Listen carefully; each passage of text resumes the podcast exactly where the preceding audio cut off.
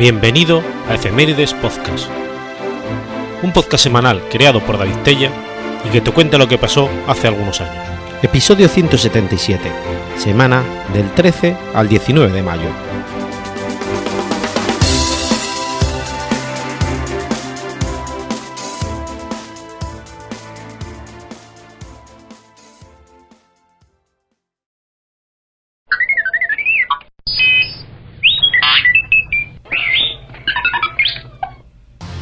13 de mayo de 1948. Ocurre la masacre de Etzion. La masacre de Etzion se refiere a una masacre de judíos que tuvo lugar después de una batalla de dos días entre los residentes judíos y la milicia de Haganah que defendía el kibbutz Etzion, con una fuerza combinada de la Legión Árabe y milicianos árabes locales, el 13 de mayo de 1948. El día anterior a la declaración de la independencia de Israel. Kafar Etzion fue un kibutz fundado en 1943 para fines militares y agrícolas a unos 2 kilómetros al oeste de la carretera entre Jerusalén y Hebrón. A finales del 47 había 163 adultos, 50 niños viviendo allí. Junto con tres cercados kibutz establecidos en 1945 y 1947, formaba Gust Etzion. De acuerdo con uno de los miembros del asentamiento, las relaciones eran buenas entre los colonos y los árabes locales, con la asistencia de la, en las bodas de los demás hasta noviembre del 47.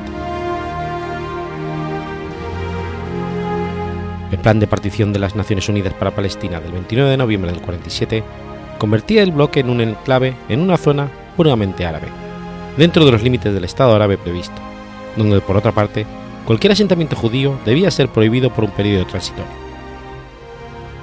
Para los árabes de Hebrón, el bloque constituía una intromisión extranjera en un terreno que había sido totalmente árabe durante siglos, a pesar de que había sido construido en un terreno ya comprado por los judíos o adquirido por ellos a través de una alusión compleja de la ley del mandato de 1942. El 10 de diciembre, un convoy de Belén dirigiéndose al bloque de Gestión, fue emboscado y 10 de sus 26 pasajeros y acompañantes fueron asesinados. Aunque el 5 de enero los niños y algunas mujeres habían sido evacuados con la ayuda británica, y a pesar de que David Saltier recomendó su evacuación, la Gana, por consejo de Yigael Yadin, decidió no retirarse de los asentamientos por varias razones. Controlar una estratégica posición en el acceso sur de Jerusalén desde Hebrón, considerada en palabras de Abu al-Tael una espina afilada clavada en el corazón de una zona puramente árabe. Varios convoys de socorro de la Gana en Jerusalén habían sido emboscados. En los meses anteriores al 15 de mayo, los soldados de Haganah, en bloque de Kibbutzu, dispararon repetidamente contra civiles árabes y el tráfico británico, incluyendo los convoys, que se movían entre Jerusalén y Hebrón bajo las órdenes de hacerlo con el fin de, de extraer y expulsar a las fuerzas árabes de la lucha por Jerusalén. En dos ocasiones, el 12 de abril y el 3 de mayo, unidades de la Legión Árabe fueron emboscadas, y varios legionarios resultaron muertos o heridos por las milicias del bloque. Las fuerzas irregulares árabes hicieron ataques en pequeña escala contra los asentamientos. Un convoy de refuerzo de emergencia, intentando marchar hacia Gus bajo el amparo de la oscuridad fue descubierto, y sus miembros fueron asesinados por las fuerzas árabes palestinas. A pesar de algunos vuelos de emergencia por parte de un Auster desde Jerusalén y Pepper Clubs fuera de Tel Aviv, sobre una pista de aterrizaje improvisada, los suministros adecuados no estaban siendo recibidos. A medida que el fin del mandato británico se acercaba, los combates en la región se intensificaron aunque la Legión Árabe en teoría estaba en Palestina bajo comando británico, comenzaron a operar más y más independientemente. El 27 de marzo, la comunicación terrestre con el resto de Yisub fue cortada por completo cuando el convoy, Nevi Daniel, fue emboscado a su regreso a Jerusalén, y 15 soldados de la Ghana murieron antes de que los demás fueran auxiliados por los británicos.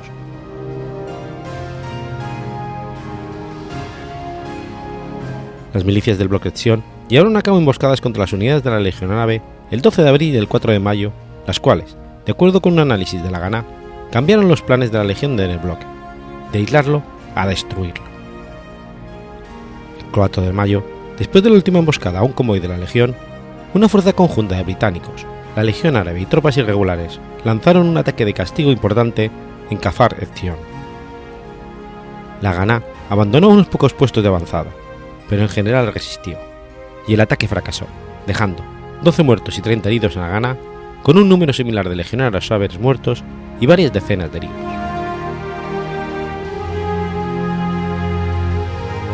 Las unidades del bloque pudieron haber atacado el tráfico árabe al día siguiente, pero el fracaso del asalto de la Legión llevó a unidades hebrionitas y a la Legión a planear el ataque final y destruir el bloque Etzion militarmente. El asalto final sobre Kafar Etzion comenzó el 12 de mayo. Parte de dos compañías de la Legión Árabe, asistido por cientos de irregulares locales, tenían una docena de carros blindados y artillería, ante los cuales los defensores judíos no tenían ninguna respuesta efectiva. El comandante de Kafar Etzion solicitó permiso al Comando Central en Jerusalén para evacuar el kibbutz, pero le fue denegado. Más tarde ese día, los árabes capturaron el monasterio ortodoxo ruso, que la Ganá utilizaba como fortaleza perimetral de la zona de Kafar Erzion, matando a 24 de los 32 defensores. El 12 de mayo, un ataque logró quebrantar las defensas de Kafar Erzion y llegó al centro del asentamiento, aislando definitivamente los puestos de avanzada perimetrales de los demás. En la versión convencional israelí, cuando la imposibilidad de mantener su posición se volvió incuestionable el 13 de mayo, decenas de defensores, los Averín, depusieron las armas y se reunieron en el patio, en el que de repente comenzaron a ser asesinados a tiros. Los que no murieron en las primeras andanadas de fuego se abrieron paso entre los árabes o bien escaparon para esconderse o recolectaron más armas, siendo perseguidos el número de personas muertas y los perpetradores, la Legión Árabe o irregulares de las aldeas locales, o ambos, está en disputa.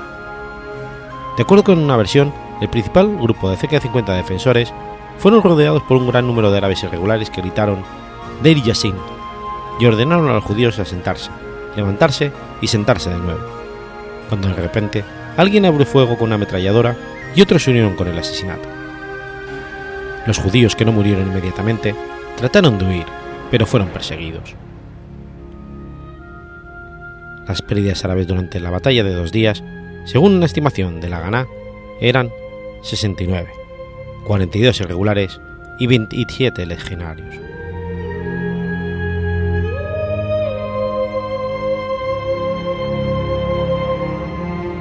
Al día siguiente, las fuerzas irregulares árabes continuaron su asalto contra los restantes tres asentamientos de elección ante el temor de que los defensores pudieran sufrir el mismo destino que los de Cazar Zion, los líderes sionistas en Jerusalén negociaron un acuerdo para la entrega de los asentamientos, con la condición de que la Legión Árabe protegiera a los residentes.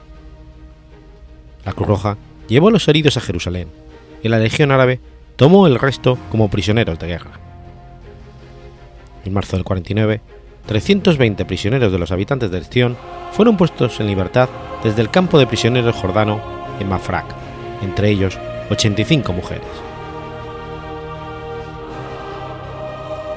Los cuerpos de los asesinados en Cafalección fueron dejados en el lugar durante un año y medio hasta que en noviembre del 49 se le permitió al jefe militar, rabino Solomo Goren, recoger sus restos.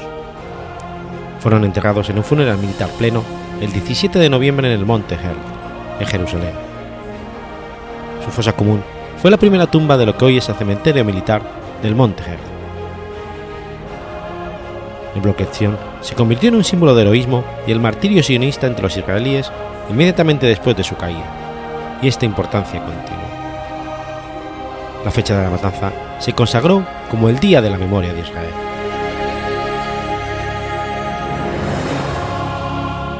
El emplazamiento del bloque fue recobrado por Israel durante la Guerra de los Seis Días los niños que habían sido evacuados del bloque en 1948 condujeron una campaña pública para ser registrados allí y el primer ministro, Levi Skoll, dio su aprobación. La Farección fue restablecida como kibbutz en septiembre del 67, como el primer asentamiento israelí en Cisjordania después de la guerra.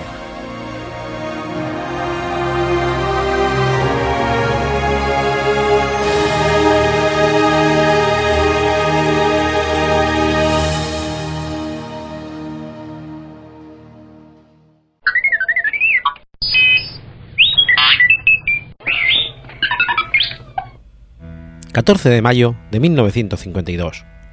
Nace Robert Zemeckis. Robert Lee Zemeckis es un director, productor y guionista de cine estadounidense. Robert Zemeckis nació en la ciudad de Chicago, Illinois, hijo de un lituano y una italo-estadounidense. Estudió en la Universidad del Sur de California. Se casó por primera vez el 26 de julio de 1980 con la actriz Mary Ellen Traylor, a quien hizo partícipe de muchas de sus películas durante el tiempo en que estuvieron casados.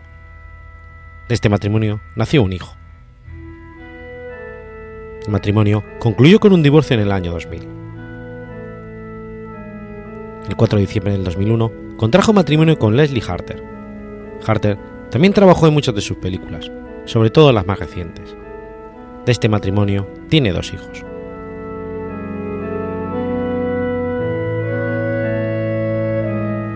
Sus primeras películas se enfocaron sobre todo en los efectos especiales en lugar de la trama o el desarrollo de los personajes.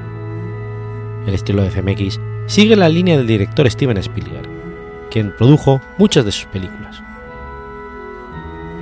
De esta época, sus películas se centran sobre todo en la acción, el entretenimiento y la comedia, siendo sus elementos más recurrentes. Además, su esposa Mary Ellen Taylor también estaba muy presente en sus películas, aunque no en papeles protagonistas, sino en papeles de reparto. Con dos bribones tras la Esmeralda Perdida, con Catherine Turner, Michael Douglas y Danny DeVito, los críticos elogiaron la mezcla de acción, romance y comedia. Posteriormente, realizaron la película que le llevaría directo al éxito tanto comercial como crítico, Regreso al futuro. En 1988 dirige Quién engañó a Roger Rabbit, donde se aprecia la creatividad del director en una película donde se fusiona un mundo de caricaturas con el mundo real. Desde el 89 participa en el proyecto de HBO Cuentos de la Cripta, donde junto a otros productores como Richard Donner o Joel Silver produce y dirige algunos episodios. 1990 termina la saga de Regreso al Futuro. En el 92 dirigió la comedia negra Death Becomes Her, con Meryl Streep, Goldie Hawn, Isabella Rossellini y Bruce Willis. En 1994 dirige Forrest Gump, protagonizada por Tom Hanks y Robin Wright, la que demuestra una faceta totalmente diferente a la que había mostrado en todas sus películas anteriores. Con ella, consiguió 13 nominaciones y ganó 6 premios Oscar. Tres años después, dirige Contact, protagonizada por Jodie Foster y Matthew McConaughey, en la que prácticamente reedita el estilo que había empleado en Forrest Gump. Al mismo tiempo que producía y dirigía Cuentos de la Cripta, produjo y dirigió también bastantes episodios de un spin-off llamado Cuentos del Guardián de la Cripta, que era una adaptación animada de la serie. Durante esos años, se centró en producir sobre todo películas de horror. En el 95 y el 96 produjo las películas de la serie Cuentos de la Cripta, Caballero del Diablo y Burdel de Sangre. En el 99 inicia otra etapa de sus producciones, con películas de terror basadas en películas de los años 60. La primera fue The House of Hunter Hill. En el año 2000 vuelve a trabajar con Tom Hanks en Náufrago, aunque que se convirtió en todo un éxito y recibió muy buenas críticas. Durante el resto de la década, realiza películas animadas como Polar Express, Beowulf y Cuento de Navidad. Continuó produciendo películas de terror, generalmente de Dark Castle Entertainment, como Gótica, Trece Fantasmas y La Casa de Cera. En 2011 produjo Mars Needs Moms, duramente criticada por sus excesivos efectos. En 2012 iba a dirigir una película animada que llevaría como título Yellow Submarine, como tributo a los Beatles, en la que se narra una historia en la que ellos viajan en un lugar mágico, a un lugar mágico llamado Pepperland, en un submarino amarillo. Pero esta oh, fue cancelada.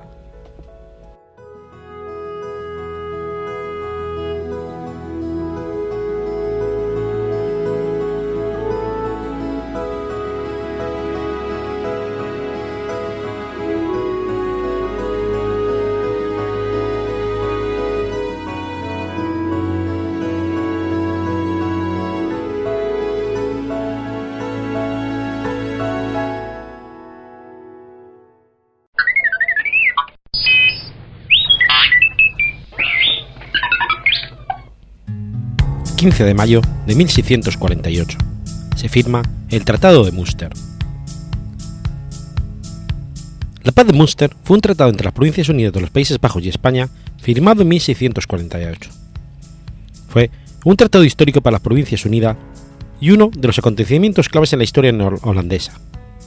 Con él, la independencia de las Provincias Unidas fue finalmente reconocida por la corona española. El tratado formó parte de la paz de Westfalia, la cual acabó con la Guerra de los 30 años y la Guerra de los 80 años.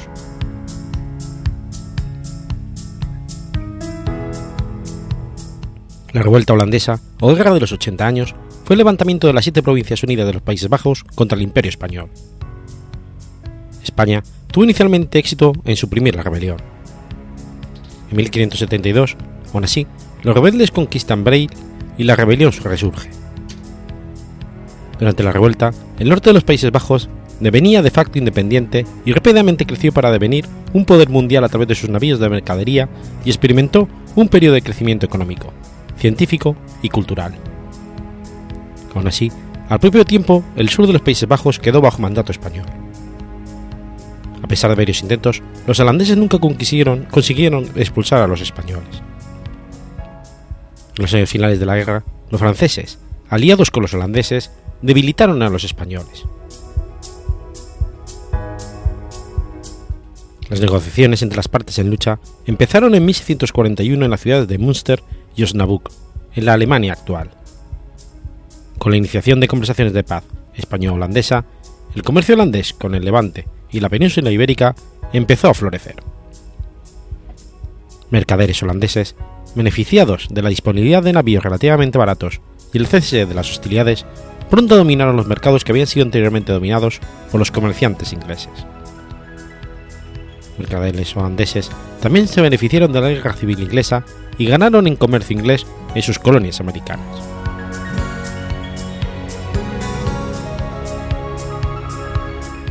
A pesar de no haber sido formalmente reconocido como un Estado independiente, la República Holandesa estuvo participando en las charlas de paz.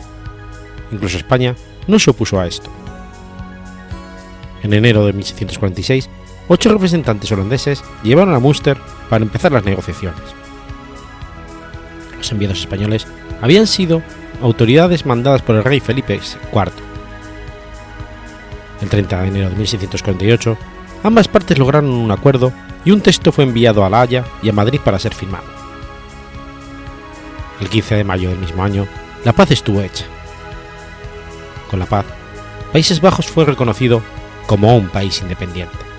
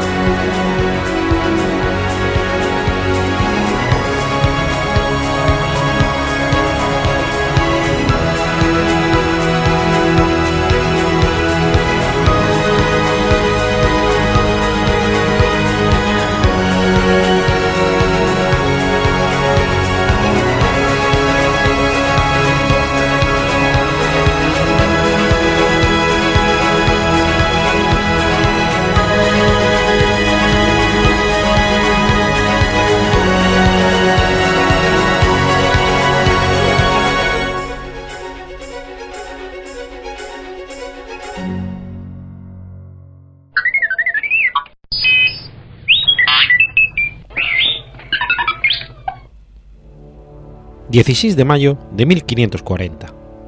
Nace Pascual Bailón. Pascual Bailón Lluvera fue un fraile franciscano. Es venerado como santo por la Iglesia Católica con el nombre de San Pascual Bailón.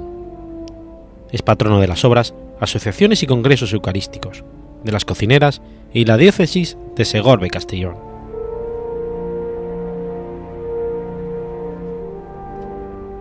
Pascual nació en Torrehermosa el día de la Pascua de Pentecostés y de ahí viene su nombre.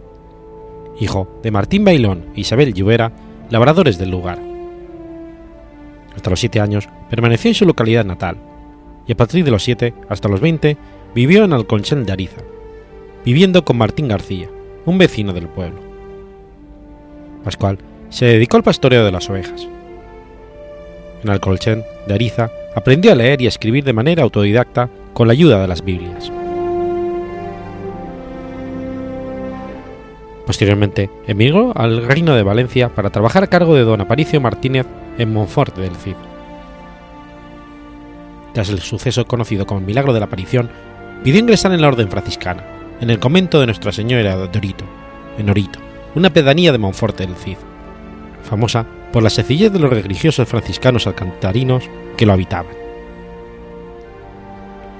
vistió los hábitos en 1564 en el convento ilicitano de San José y profesó en Orito el 2 de febrero de 1565.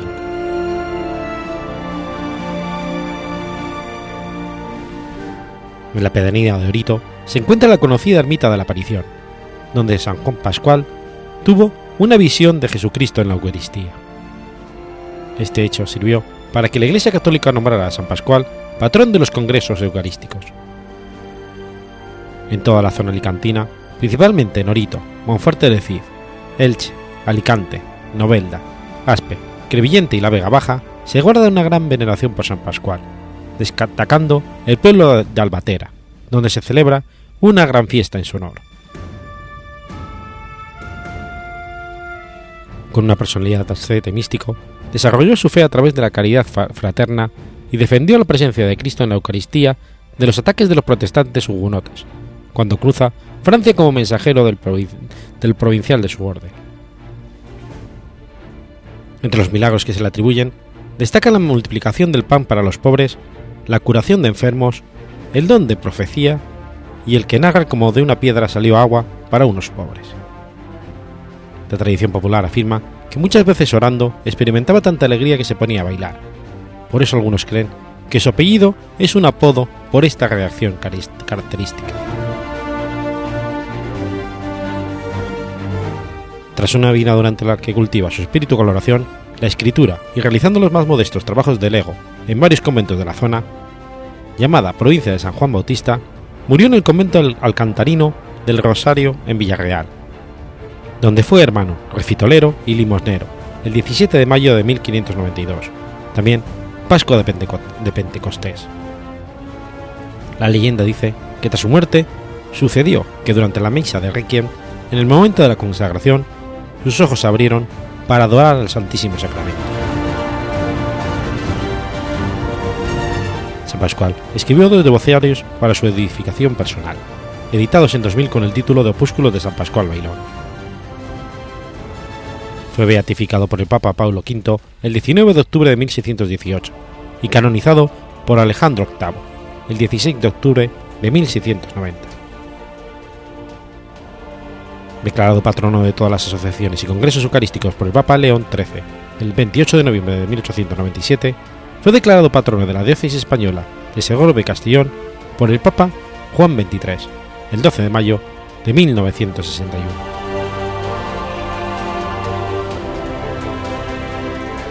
El 17 de mayo de 1992, festividad de San Juan Bailón y cuarto centenario de su muerte, el rey de España Juan Carlos I reinauguró la capilla real y presidió el traslado de los restos del santo a su nuevo sepulcro, obra del escultor Vicente Jones Boy. Estos restos son la parte que sobrevivió a las llamas tras el incendio de la basílica durante la Guerra Civil. Para proteger la ceniza del santo, ciudadanos de Villarreal fueron trasladando los restos a sus casas y algunos se quedaron pequeñas partes de las cenizas, que hoy no se han recuperado en su totalidad. Todos los años, en los días anteriores al 17 de mayo, se viene celebrando en Orito la tradicional romería de San Pascual, que tiene como punto de llegada el santuario sito en la montaña conocido como Cueva de San Pascual, en el mismo término de Orito. esta histórica tradición suelen acudir cada año centenares de romeros de toda la Vega Baja y comarcas limítrofes.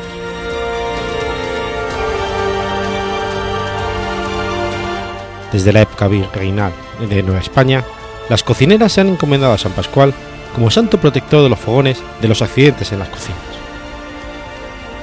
En la actualidad, se ofrece el premio San Juan Bailón a los mejores cocineros y hay refranes populares a manera de rezos al momento de cocinar, como San Pascual Bailón, bailame en este fogón, tú me das la sazón y yo te dedico un danzón.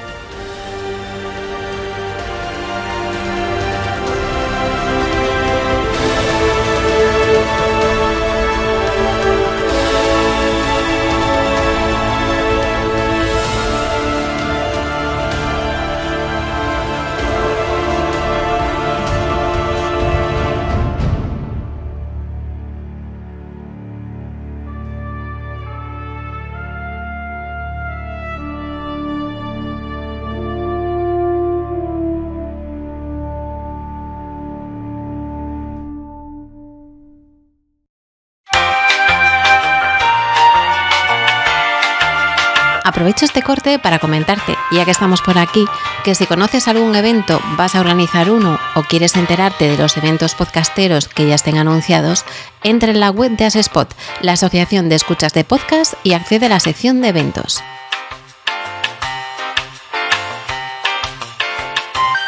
Si conoces alguno que se va a celebrar y no está allí, tienes una opción para enviar la información para incluirlo y si quieres estar informado de estos futuros eventos, puedes exportarlos y añadirlos en tu calendario. Recuerda asespot.org barra eventos y ahora seguimos con la programación habitual.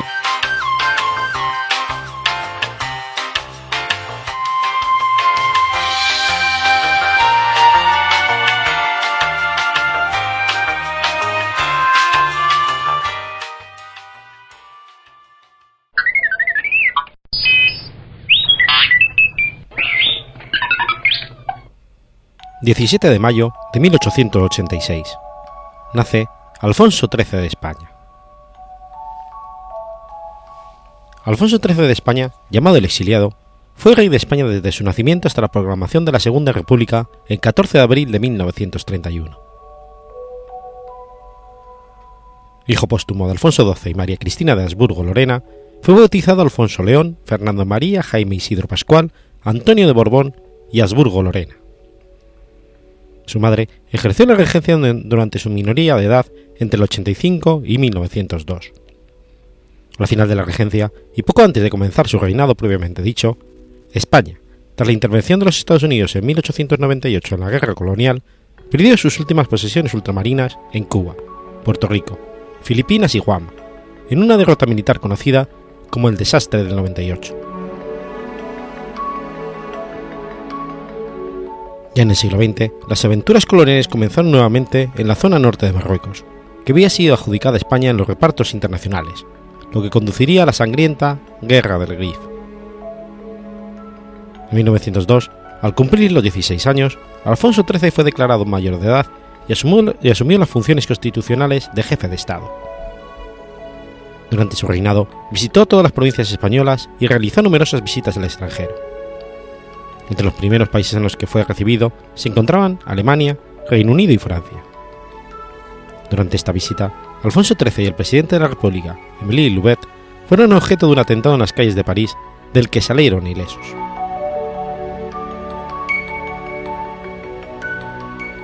El 31 de mayo de 1906 se casó con la princesa británica Victoria Eugenia de Battenberg, hija del príncipe Enrique de Battenberg y la princesa Beatriz del Reino Unido. Victoria Eugenia, era sobrino del rey Eduardo VII y nieta de la reina Victoria I del Reino Unido. El tratado matrimonial se firmó por duplicado en Londres el 7 de mayo de 1906. Lena como se la conocía, Alteza Serenísima por nacimiento, fue elevada al rango de Alteza Real en un mes antes de su matrimonio, para evitar que la unión fuese considerada desigual o morganática. Cuando Alfonso XIII y la reina Victoria Eugenia regresaban al Palacio Real, después de la boda, sufrieron un atentado mediante una bomba escondida en un ramo de flores, lanzada por el anarquista Mateo Morral a su carroza, frente al número 885 de la calle Mayor de Madrid, del que salieron también ilesos. Como consecuencia de la explosión, murieron tres oficiales y cinco soldados del séquito real. Tres personas más en los balcones resultaron con heridas, más 14 personas que contemplaban el paso del cortejo.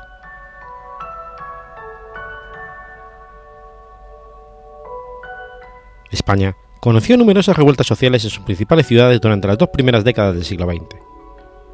Una de las más destacadas tuvo lugar en 1909 en Barcelona, conocida como la Semana Trágica. Uno de los factores que la desencadenaron fue el descontento de la población con la guerra de Marruecos. En ese año se había recrudecido el conflicto marroquí, convirtiéndose en uno de los principales problemas nacionales. El monarca se implicó en el conflicto y llegó a visitar Melilla en 1911. A su vuelta, el presidente del Senado, Eugenio Montero Ríos, le otorgó el sobrenombre de El Africano. Familiarmente, la situación de Alfonso XIII durante la Primera Guerra Mundial, que solicitó a los diferentes gobiernos que evitaran mostrar afección por uno u otro bando, era complicada.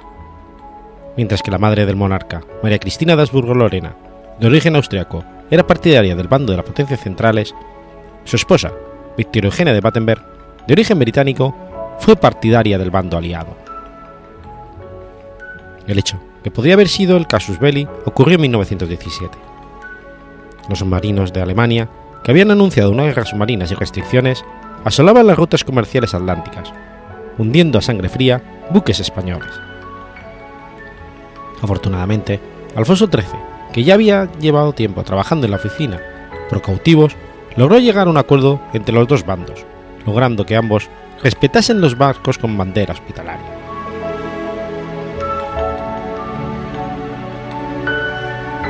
En 1921, a raíz de unas operaciones bélicas técnicamente desastrosas, se produjo el hundimiento de la comandancia naval de Melilla.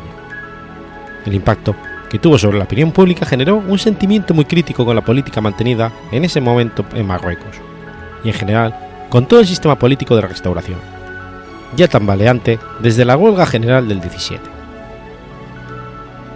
Se inició una investigación de lo sucedido, en el que al parecer quedaban involucrados en graves responsabilidades cargos elevados de la Administración, pero dicho informe nunca vio la luz. Algunas voces extendieron las responsabilidades por el desastre anual al monarca, uno de los impulsores y partidarios más destacados de la política colonial, porque había propiciado el nombramiento de algunos mandos responsables del desastre, con los que mantenía una relación de amistad o eran personas cercanas a él, como Damaso Berenguer o el general Fernández Silvestre. La opinión popular culpó principalmente a rey Alfonso XIII, quien de acuerdo a varias fuentes, al enterarse de la derrota, mientras vacacionaba en el sur de Francia, solo dijo, la carne de gallina es barata. Con total indiferencia a la suerte de sus soldados. Adicionalmente, el rey, de acuerdo a distintas fuentes, también animó a Silvestre a adentrarse en el terreno rifeño para capturar la mayor cantidad de territorio posible, con lo que Silvestre envió a sus hombres fuera de Melilla y penetró de manera irresponsable lejos de sus líneas de suministro y sin proteger su retaguardia.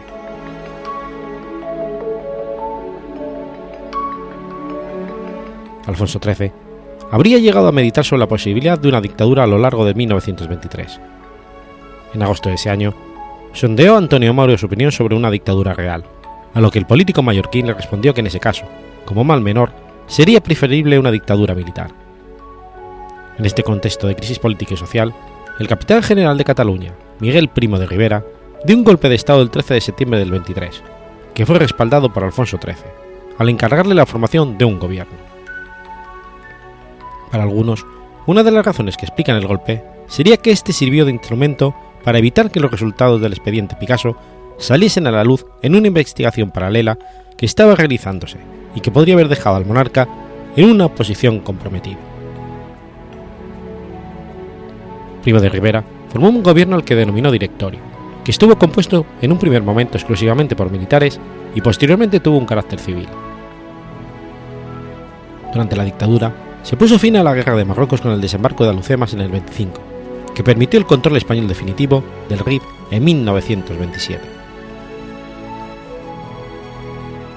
En 1929 se celebró la Exposición Universal de Barcelona y la Iberoamericana de Sevilla, pero la oposición creciente que generó el, el dictador, especialmente extendida entre estudiantes, intelectuales y el cuerpo de artillería, hicieron que Alfonso XIII apartase a Miguel I de Rivera del gobierno el 29 de enero del 30, nombrando presidente del Consejo de Ministros al general Damaso Berenguer, con la intención de retornar al régimen constitucional. Este nuevo periodo se conoció enseguida como la dicta blanda, por contraste con la dictadura anterior. Tras la caída del dictador, aumentaron las manifestaciones antimonárquicas y se acusó al rey de haber auspiciado la dictadura de Primo de Rivera y de tener responsabilidades en el desastre anual. Ese año, los partidos republicanos se unieron frente a la monarquía con la firma del Pacto de San Sebastián. Hubo pronunciamientos militares republicanos que fueron frustrados por el gobierno en la base aérea de Cuatro Vientos y en Jaca.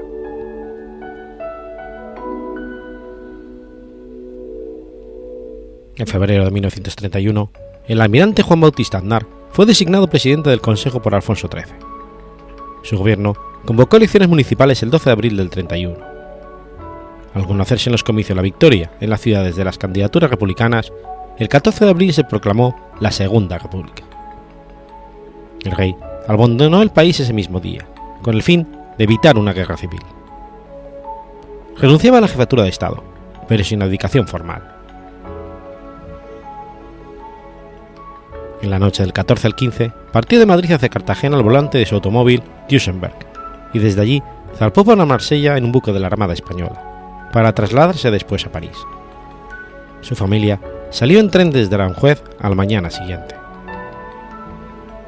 Alfonso pasó su exilio alojado en hoteles de lujo diferentes de diferentes ciudades europeas, que podía pagar gracias a dinero depositado previamente en cuentas bancarias suizas e inglesas. Al poco, se separó de su esposa Victoria. Desde el exilio, a pesar del apoyo implícito que ofreció a los monárquicos intransigentes de la renovación española, mantuvo una posición de no beligerancia hacia la occidentalista Confederación Española de Derechas Autónomas, de José María Gil Robles, que permitió a los monárquicos seguir militando en la CEDA, sin conflictos morales, poniendo así un obstáculo al propio crecimiento de sus seguidores alfonsinos. Los últimos años de su vida los pasó en Roma. Tras la muerte de Alfonso Carlos de Borbón, duque de San Jaime, pretendiente carlista bajo el nombre de Alfonso Carlos I, en el 36, recibió los posibles derechos del carlismo y del legitimismo francés con el nombre de Alfonso XIII de España y Alfonso I de Francia y Navarra. Al comenzar la Guerra Civil Española, apoyó fervientemente al bando sublevado, afirmando ser un falangista de primera hora. El 15 de enero de 1941 renunció a la jefatura de la Casa Real en favor de su hijo Juan. Falleció el 28 de febrero del mismo año en el Gran Hotel de Roma, a causa de una angina de pecho.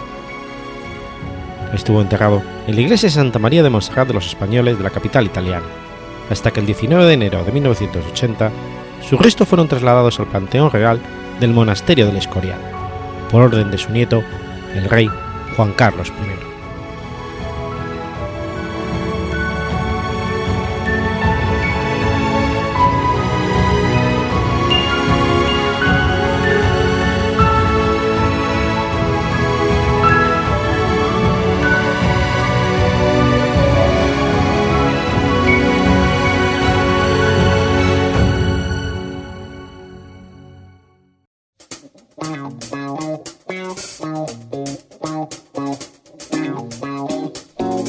¿Conoces la Asociación de Escuchas de Podcasting?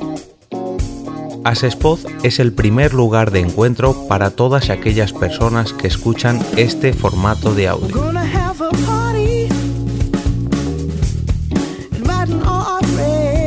Compartimos, comentamos y escuchamos una gran cantidad de podcasts, pero seguro que no los conocemos todos. nos falta este que estás escuchando ahora mismo.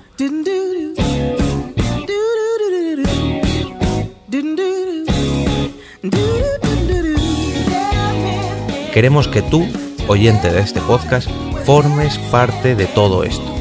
Asociate gratis en nuestra web, asespod.org. Búscanos en las redes sociales, Twitter, Facebook y Google ⁇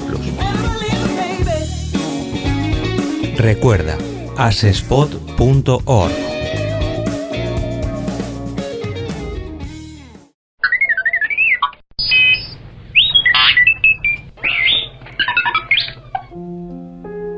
18 de mayo de 1048. Nace Omar Hayam. Omar Hayam fue un matemático, astrónomo y poeta persa. La tradición literal de su apellido es fabricante de tiendas de campaña, profesión de la que se supone habría tradición en toda su familia.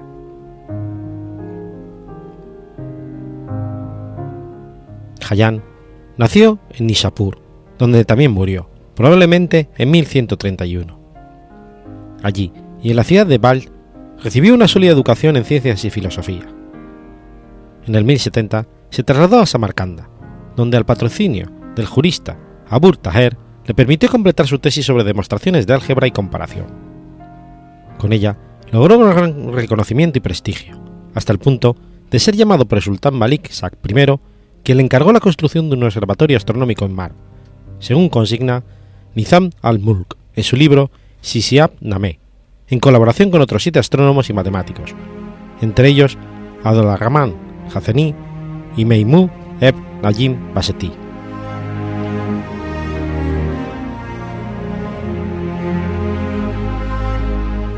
La leyenda afirma que en su juventud llegó a entablar amistad con el reformador religioso Hassan ibn Sabah y el político Nizam al-Mulk. Omar realizó relevantes investigaciones en astronomía, principalmente la corrección del antiguo calendario zoroástrico. Desde entonces se adoptó una nueva era, conocida como Yalali o el Seliuk. En 1902 realizó su peregrinación a la Meca según la costumbre musulmana. A su regreso a Nisapur, trabajó como historiador y maestro de matemáticas, astronomía, medicina y filosofía, entre otras disciplinas. En el 1094, tras la muerte de su padre, escribió un tratado literario en su lengua materna, el persa. Sus poemas destacan con la delicadeza y sutileza de su lenguaje. Como filósofo, Omar Hayam fue materialista, pesimista y escéptico. La obra poética más destacable de Omar Hayam son Los Rubillat, recopilación de hasta un millar de cuartetos que hablan sobre la naturaleza y el ser humano. Rubillat es el plural de Rubai, que significa precisamente cuarteta.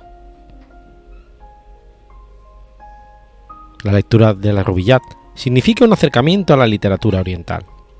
Contiene un profundo sentimiento humano que canta los deleites del amor y los goces de la vida, que con la transposición de amargura y optimismo conforman el carácter del individuo acentuado en su realidad. La vida exige al hombre duros sacrificios porque es esclavo de sus propios prejuicios entre tantos absurdos, no disfruta de su efímera existencia. Hayan quiere convencer al hombre de que está equivocado y lo invita a que se despoje de dogmas y doctrinas, para así aprovechar los valores tangibles de la naturaleza.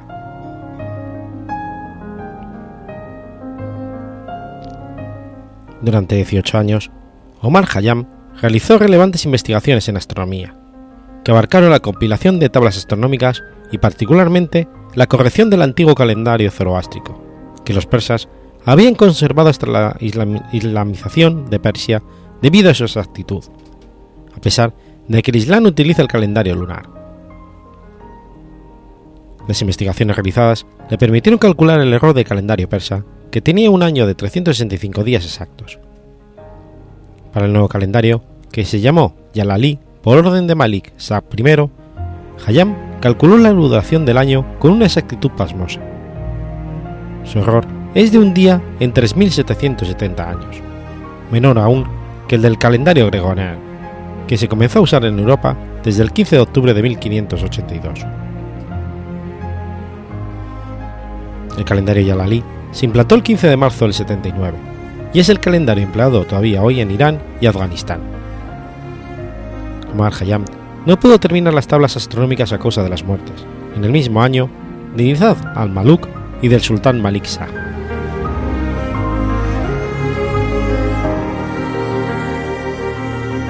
En su tesis sobre demostraciones de álgebra y comparación, desarrolla el primer procedimiento de solución de las ecuaciones cuadráticas y cúbicas, a partir de las secciones cónicas, que permite encontrarles una raíz positiva y asimismo logra demostrar que tienen al menos una segunda raíz. La afirmación de que no se pueden hallar las raíces de las ecuaciones de tercer grado mediante una regla y compás no pudo ser demostrada hasta 750 años más tarde. A la teoría de las ecuaciones de tercer grado no fue desarrollada hasta el siglo XVII por René Descartes. Fue también el primero en descubrir el desarrollo de la potencia de un binomio, con exponente natural, y en establecer la idea de que las fracciones podían constituir un campo numérico con propiedades más amplias que el, número, que el campo de los números naturales, únicos conocidos entonces que databan de los griegos.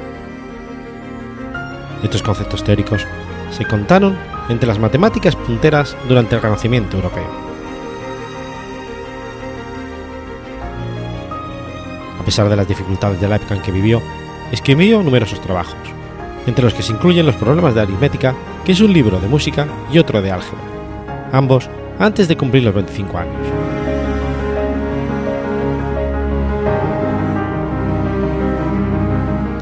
A Mal Hayam debemos que la incógnita de las ecuaciones se llame X. Él la llamó Sai, cosa, en árabe. El término pasó al castellano Sai, con X, ya que la X tenía este sonido She, y de ahí derivó en solamente la inicial X. Se requiere una gran erudición para cubrir un campo de conocimientos tan vasto como el abarcado por Omar, y para lograr la sabiduría que nos transmite, también en su poesía, que ha requerido siglos para empezar a ser debidamente valorado, al desarrollar la humanidad una cultura más ajustada al universo natural y menos limitada por las creencias en que se debía apoyar en su proceso de evolución. Los científicos, en particular los astrónomos, han reconocido su importante talento, y en su honor se le dio su nombre a un importante cráter de la Luna.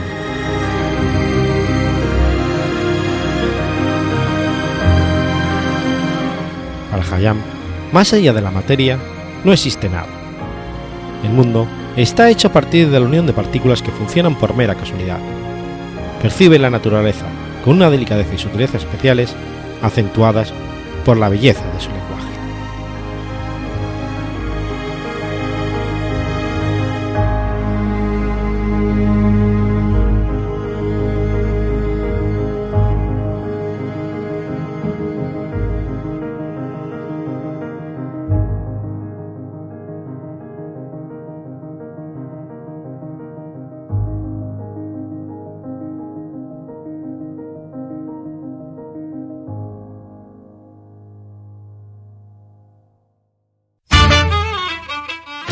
¿Sabéis de qué está lleno Internet? No, de eso no, guarros. Internet está lleno de podcasts. Pero como las trufas en el bosque, a los podcasts hay que encontrarlos y a veces no es nada fácil. Para lo primero, contamos con cerdos con muy buen olfato. Para lo segundo, contamos con Agustín, Verdugo 789, que tiene muy buen oído y luego nos lo cuenta todo en su podcast sobre podcast. No soy un troll.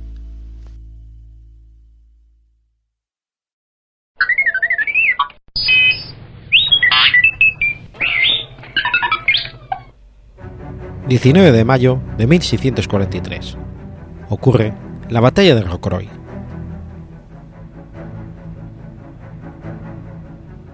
La batalla de Rocroi aconteció entre el ejército francés, al mando del joven Luis II de Borbón, conde, por aquel entonces duque de Enghien y de 21 años de edad, y el ejército español a las órdenes del portugués Francisco de Melo, capitán general de los tercios de Flandes.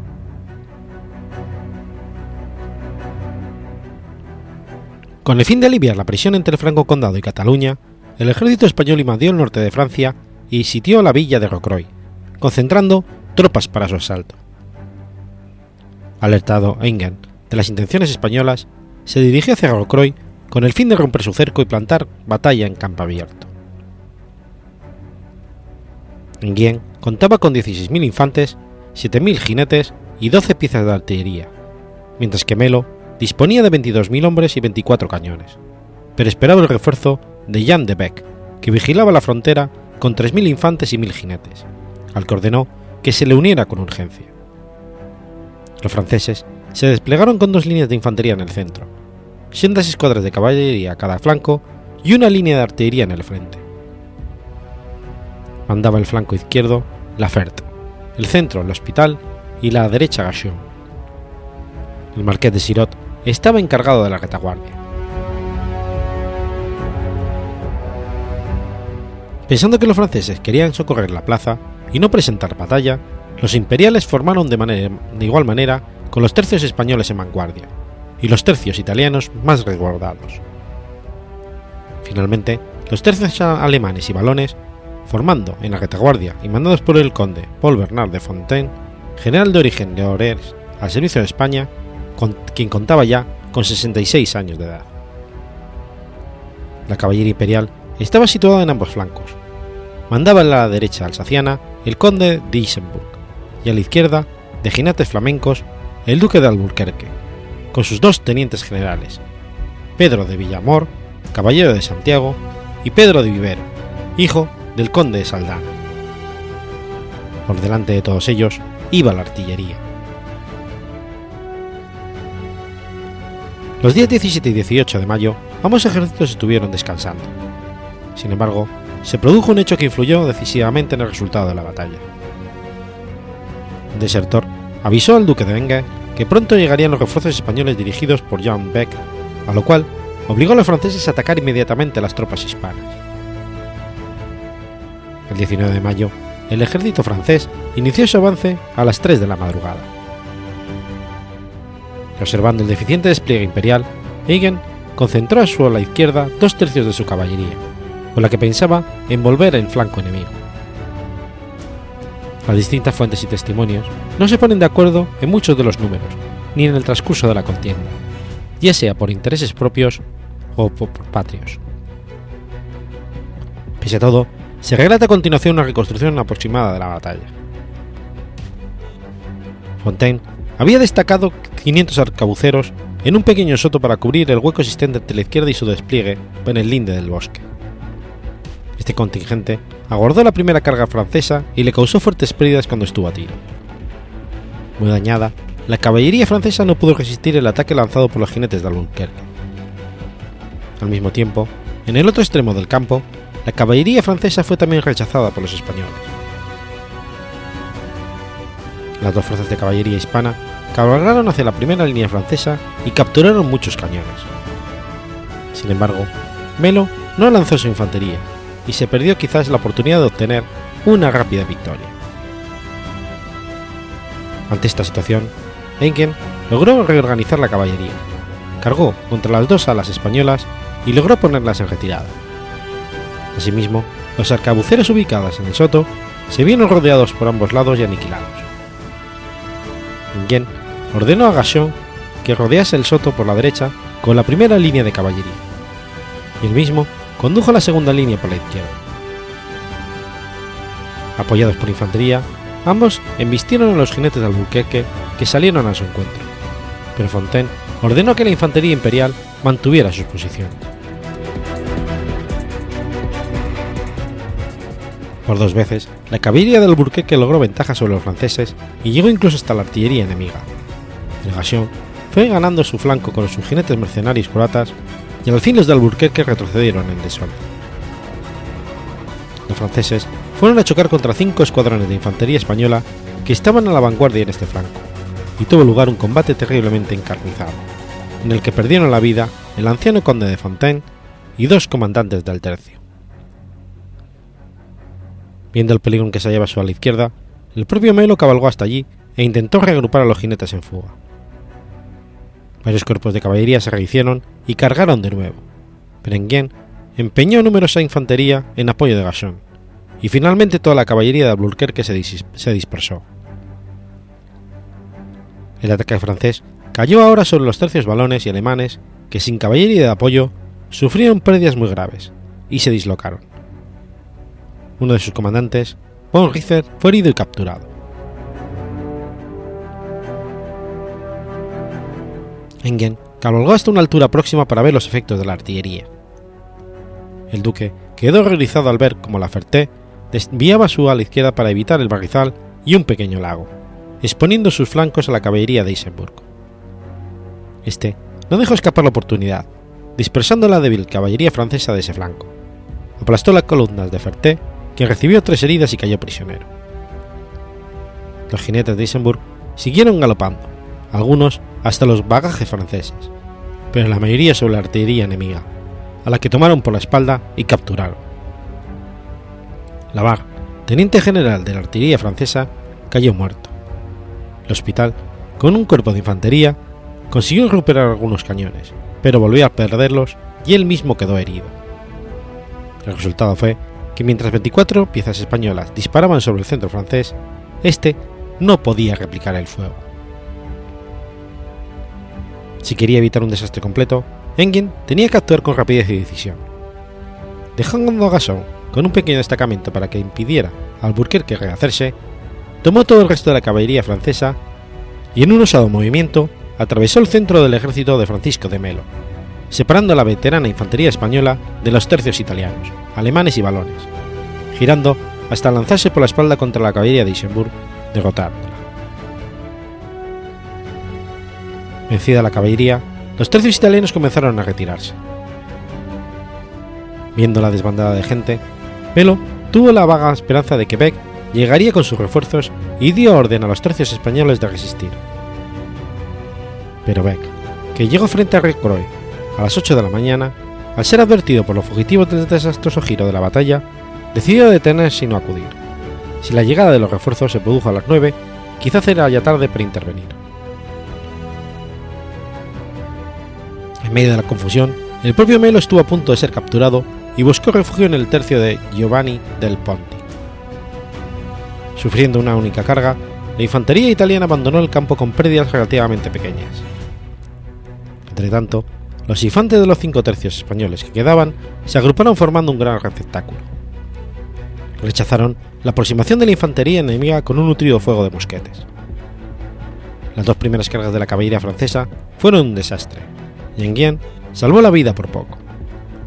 Al lanzarse en una tercera carga, la caballería francesa tuvo la agradable sorpresa de ver que ningún cañón español disparaba. Habían agotado las municiones. Los tercios aún aguantaron otras tres cargas, como si se tratase de una fortaleza, pese a que la caballería había abierto varias brechas en su formación.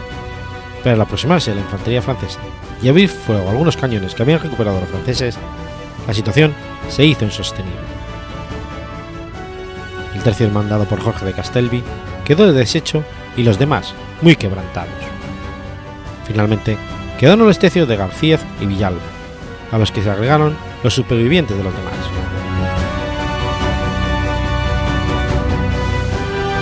Enghien vio la conveniencia de negociar una rendición honrosa de los dos tercios españoles por, con términos muy ventajosos para estos, ofreciendo condiciones que habitualmente se otorgaban a las guarniciones de las plazas fuertes asediadas, respetar la vida y libertad de los supervivientes, y permitirles retornar a España, salir con las banderas desplegadas en formación y conservando sus armas. Ante esto, el tercio de García aceptó la capitulación, pero el Alburquerque Mercader no, tras lo cual este tercio continuó su resistencia durante algún tiempo y después aceptó condiciones generosas. Melo escapó con buena parte de su caballería, pero con apenas 3.000 infantes. Más de 5.000 habían quedado sobre el campo, la mitad de ellos españoles. Varios miles estaban prisioneros y otros miles desbandados, aunque la ausencia de persecución permitió a muchos regresar. Se habían perdido además los 24 cañones y todo el bagaje, incluyendo la tesorería del ejército. Aunque el ejército de Conde también salió muy maltrecho de la batalla, habiendo perdido más de 4.000 hombres, tardó más de un mes en reorganizarse en Guisel. Los prisioneros españoles fueron 3.826, de los que 2.300 fueron ganjeados poco después. la desaparición del núcleo de veteranos alrededor del que se había formado el ejército de Flandes era un golpe muy duro para la corona española. Pero lo peor para España fue sin duda el rendimiento que obtuvo Francia de esta categoría, categórica victoria que ha llegado hasta la actualidad.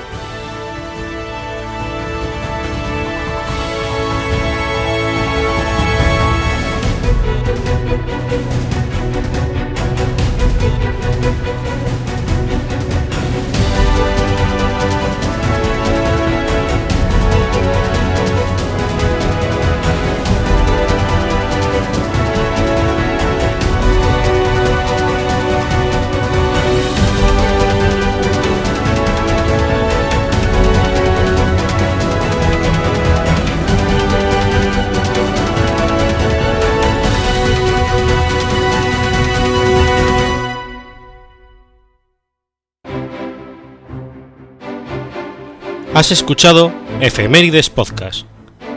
Si quieres ponerte en contacto conmigo, puedes hacerlo por Twitter a la cuenta arroba efemeridespod o mi cuenta personal, arroba telladavid, o por correo electrónico a la dirección efemeridespod.gmail.com. También puedes visitar la página web efemeridespodcast.es. Y recuerda que puedes suscribirte por iTunes y por iBox, y tienes un episodio nuevo cada lunes.